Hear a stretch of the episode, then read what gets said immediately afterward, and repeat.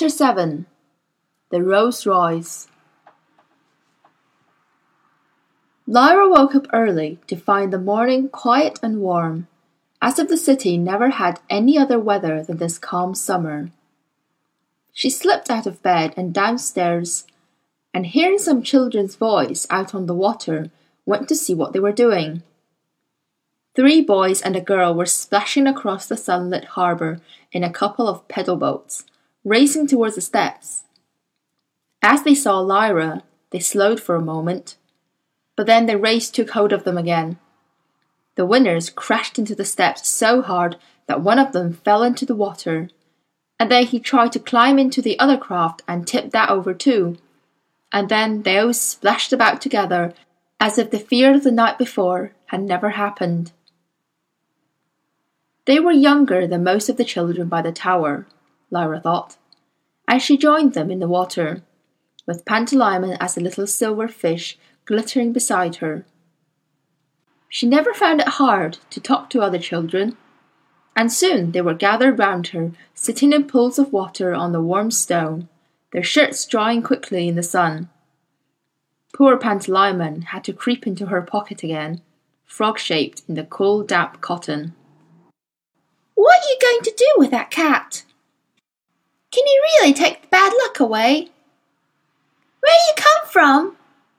Your friend, he ain't afraid of spectres. Will ain't afraid of anything, Lyra said.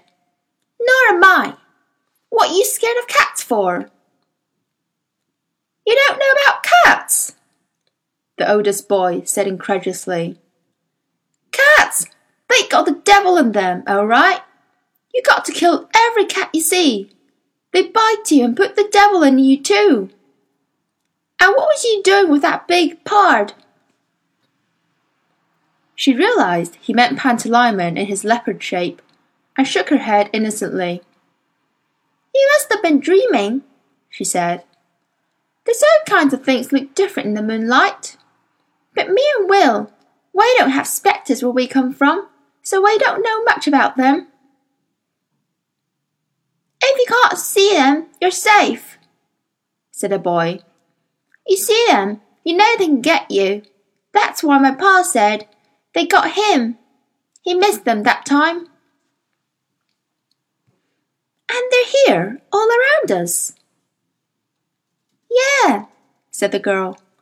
She reached out a hand and grabbed a fistful of air, crowning. I got one now. They can't hurt you, one of the boys said. So we can't hurt them, all right?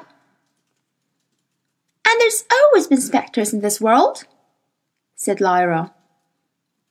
Yeah, said one boy, but another said, No, they came a long time ago, hundreds of years.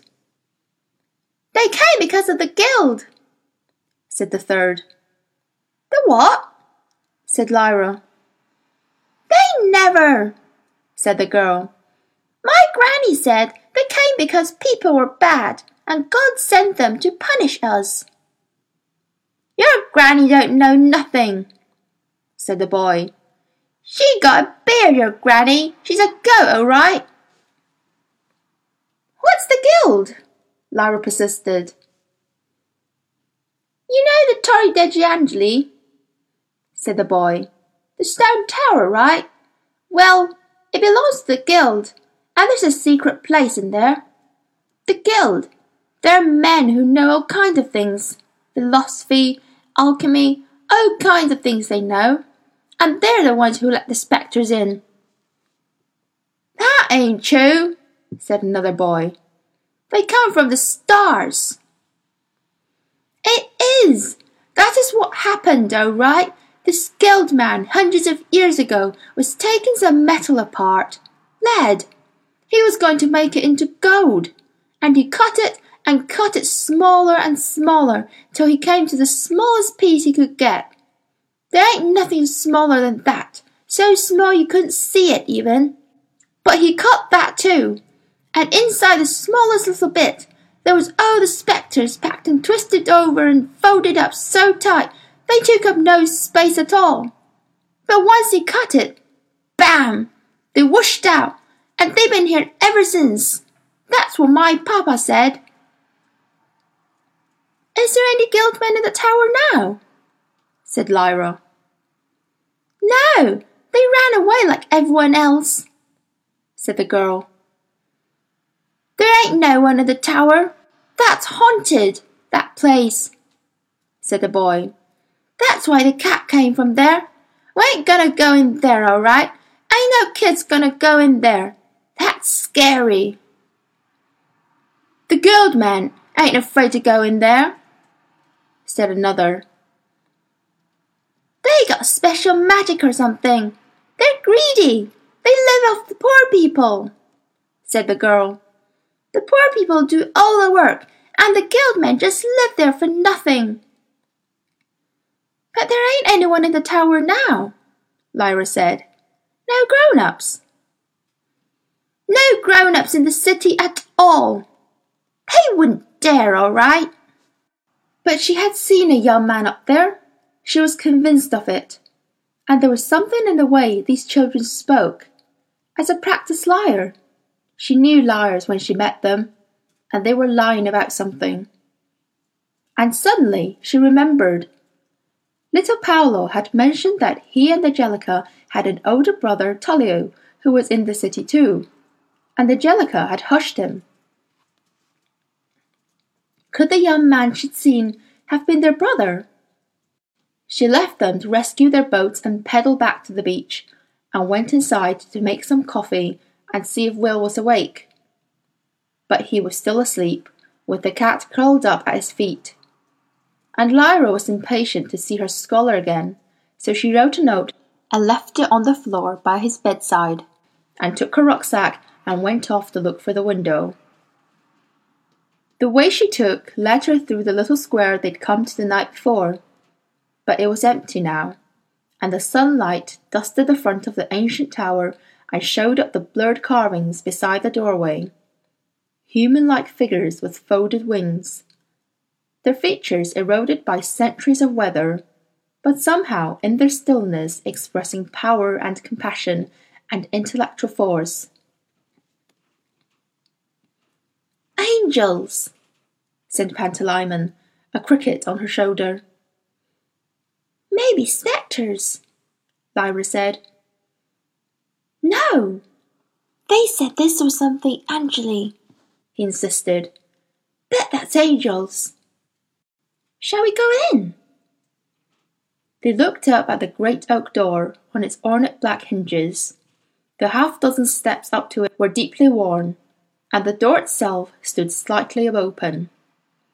There was nothing to stop Lyra going in except her own fear. She tiptoed to the top of the steps and looked through the opening.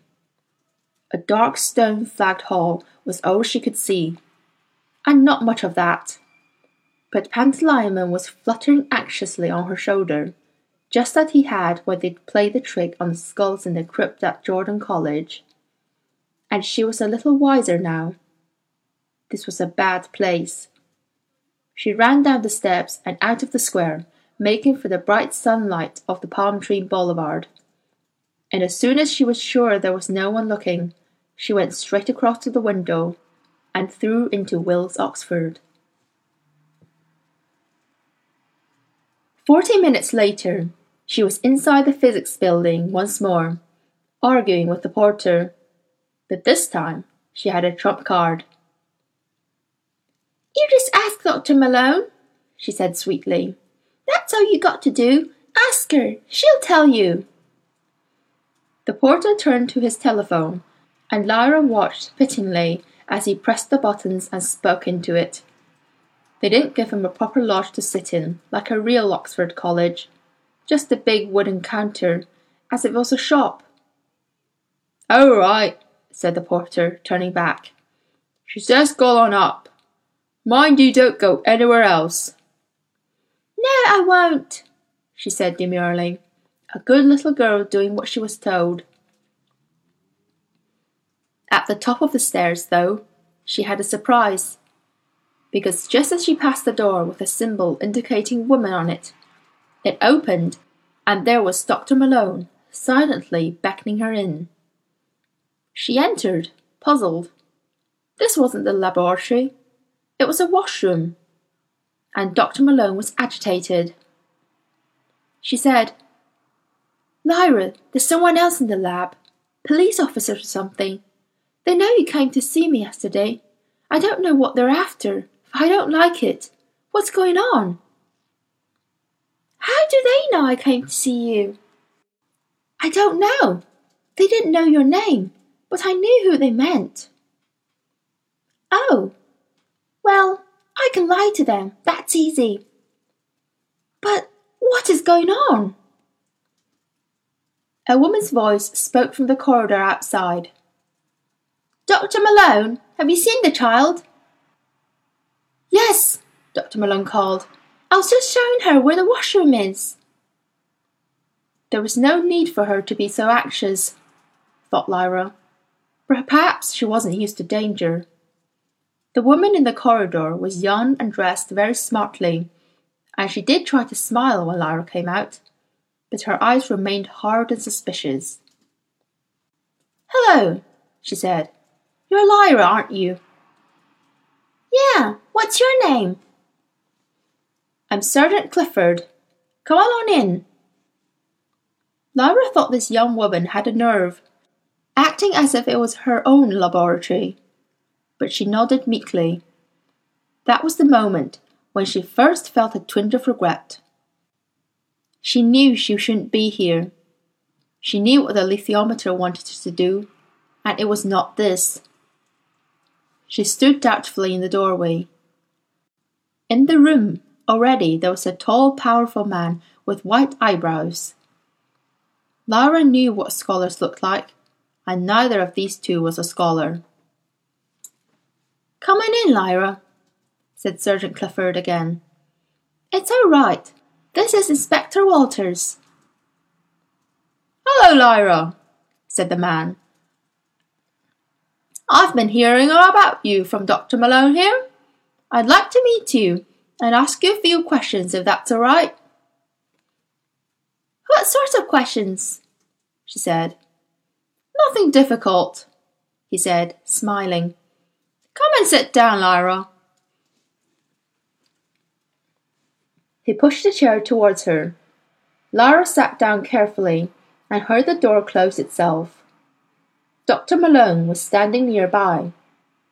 Pantalaimon, cricket formed in Lyra's breast pocket, was agitated. She could feel him against her breast, and hoped the tremor didn't show. She thought to him to keep still where do you come from, Lyra? said Inspector Walters. If she said Oxford, they'd easily be able to check. But she couldn't say another world either. These people were dangerous, and they want to know more at once. She thought of the only other name she knew of in this world. The place Will had come from. Winchester, she said. You've been in the wars, haven't you, Lyra? said the inspector. How did you get those bruises? There's a bruise on your cheek and another on your leg. Has someone been knocking you about? No, said Lyra. Do you go to school, Lyra? Yeah, sometimes, she added. Shouldn't you be at school today? She said nothing, she was feeling more and more uneasy. She looked at Dr. Malone, whose face was tight and unhappy. I just came here to see Dr. Malone, Lyra said. Are you staying in Oxford, Lyra? Where are you staying? With some people, she said. Just friends. What's their address? I don't know exactly what it's called. I can find it easy, but I can't remember the name of the street. Who are these people? Just friends of my father, she said. Oh, I see. How did you find Dr. Malone? Because my father's a physicist and he knows her. It was going more easily now, she thought. She began to relax into it and lie more fluently. And she showed you what she was working on, did she? Yeah, the engine on the screen. Yeah, so that. You're interested in that sort of thing, are you? Science and so on? Yeah, physics especially. You're going to be a scientist when you grow up. That sort of question deserved a blank stare, which it got. He wasn't disconcerted. His pale eyes looked briefly at the young woman and then back to Lyra. And were you surprised at what Dr. Malone showed you? Well, sort of, but I knew what to expect. Because of your father? Yeah, because he's doing the same kind of work. Yes, quite. Do you understand it? Some of it. Your father's looking into dark matter, then? Yes. Has he got as far as Dr. Malone? Not in the same way. He can do some things better, but that engine with the words on the screen, he hasn't got one of those. Is Will staying with your friends as well? Yes, he. And she stopped. She knew at once she'd made a horrible mistake. So did they, and they were on their feet in a moment to stop her running out. But somehow Dr. Malone was in the way, and the sergeant tripped and fell, blocking the way of the inspector. It gave Lyra time to dart out and slam the door shut behind her, and run full tilt for the stairs. Two men in white coats came out of the door as she bumped into them, and suddenly Pantalaimon was a crow, shrieking and flapping, and he startled them so much they fell back as she pulled free of their hands and raced down the last flight of stairs into the lobby, just as the porter put the phone down and lumbered along behind his counter, calling out, Oi, stop there, you! But the flap he had to lift was at the other end, and she got to the revolving door before he could come out and catch her. And behind her, the lift doors were opening, and the pale haired man was running out so fast, so strong, and the door wouldn't turn. Pantalaimon shrieked at her. They were pushing the wrong side. She cried out in fear and darted out and into the other compartment, hurling her little weight against the heavy glass, willing it to turn, and got it to move just in time to avoid the grasp of the porter, who then got in the way of the pale haired man, so that Lyra could dash out and away before they got through. Across the road, ignoring the cars, the brakes, the squeal of tires, into this gap between tall buildings, and then another road, with cars from both directions. But she was quick, dodging bicycles, always with the pale haired man just behind her. Oh, he was frightening. Into a garden, over a fence, through some bushes. Pantalaimon skimming overhead, a swift calling to her which way to go, crouching down behind a coal bunker as the pale man's footsteps came racing past. As she couldn't hear him panting, he was so fast and so fit. And Pantalaimon said, Back now! Go back to the road! So she crept out of her hiding place and ran back across the grass, out through the garden gate, into the open spaces of the Banbury Road again.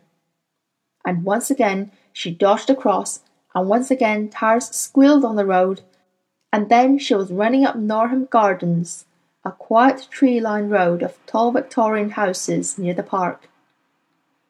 She stopped to gain her breath. There was a tall hedge in front of one of the gardens, with a low wall at its foot, and she sat there tucked closely in under the privet. She helped us, Pantalaimon said. Dr. Malone got in their way. She's on our side, not theirs. Oh, Pan, she said. I shouldn't have said that about Will. I should have been more careful. Shouldn't have come, he said severely. I know, that too. But she hadn't got time to berate herself, because Pantalaimon fluttered to her shoulder and then said, Look out behind!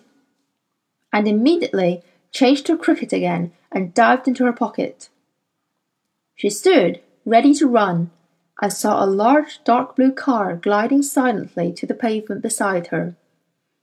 She was braced to dart in either direction, but the car's rear window rolled down, and there looking out was a face she recognized. Lizzie, said the old man from the museum. How nice to see you again. Can I give you a lift anywhere? And he opened the door and moved up to make room beside him. Pantalaimon nipped her breast through the thin cotton, but she got in at once, clutching the rucksack, and the man leaned across her and pulled the door shut. You look as if you were in a hurry, he said. Where do you want to go? Up Summertown, she said. Please. The driver was wearing a peaked cap. Everything about the car was smooth and soft and powerful, and the smell of the old man's cologne was strong in the enclosed space. The car pulled out from the pavement and moved away with no noise at all. So what have you been up to, Lizzie? the old man said. Did you find out more about those skulls? Yeah, she said, twisting to see out of the rear window. There was no sign of the pale haired man. She'd got away. And he'd never find her now she was safe in a powerful car with a rich man like this. She felt a little hiccup of triumph. I made some inquiries too, he said. An anthropologist friend of mine tells me that they got several others in the collection, as well as the ones on display. Some of them are very old indeed. Neanderthal, you know. Yeah, that's what I heard too, Lyra said, with no idea what he was talking about. And how's your friend? What friend? said Lyra, alarmed. Had she told him about Will too? The friend you're staying with. Oh, yes. She's very well, thank you. What does she do? Is she an archaeologist? Oh, she's a physicist. She studies dark matter, said Lyra, still not quite in control. This was a harder world to tell lies in than she'd thought and something else was nagging at her. This old man was familiar in some long lost way, and she just couldn't place it. Dark matter, he said. How fascinating! I saw something about that in the Times this morning. The universe is full of this mysterious stuff, and nobody knows what it is. And your friend is on the track of it, is she? Yes, she knows a lot about it. Uh, what are you going to do later on, Lizzie? Are you going in for physics too? I might, said Lyra. It depends. The chauffeur coughed gently and slowed the car down. Well, here we are in Summertown, said the old man. Where would you like to be dropped? Oh, just up past those shops. I can walk from there, said Lyra. Thank you. Turn left into South Parade and pull up on the right, could you, Alan? said the old man. Very good, sir, said the chauffeur. A minute later, the car came to a silent halt outside the public library. The old man held open the door on his side so that Lyra had to climb past his knees to get out. There was a lot of space, but somehow it was awkward, and she didn't want to touch him, nice as he was. Don't forget your rucksack, he said, handing it to her. Thank you, she said. I'll see you again, I hope, Lizzie, he said. Give my regards to your friend. Goodbye, she said, and lingered on the pavement till the car had turned the corner and gone out of sight before she set off towards the hornbeam trees. She had a feeling about that pale haired man, and she wanted to ask the alethiometer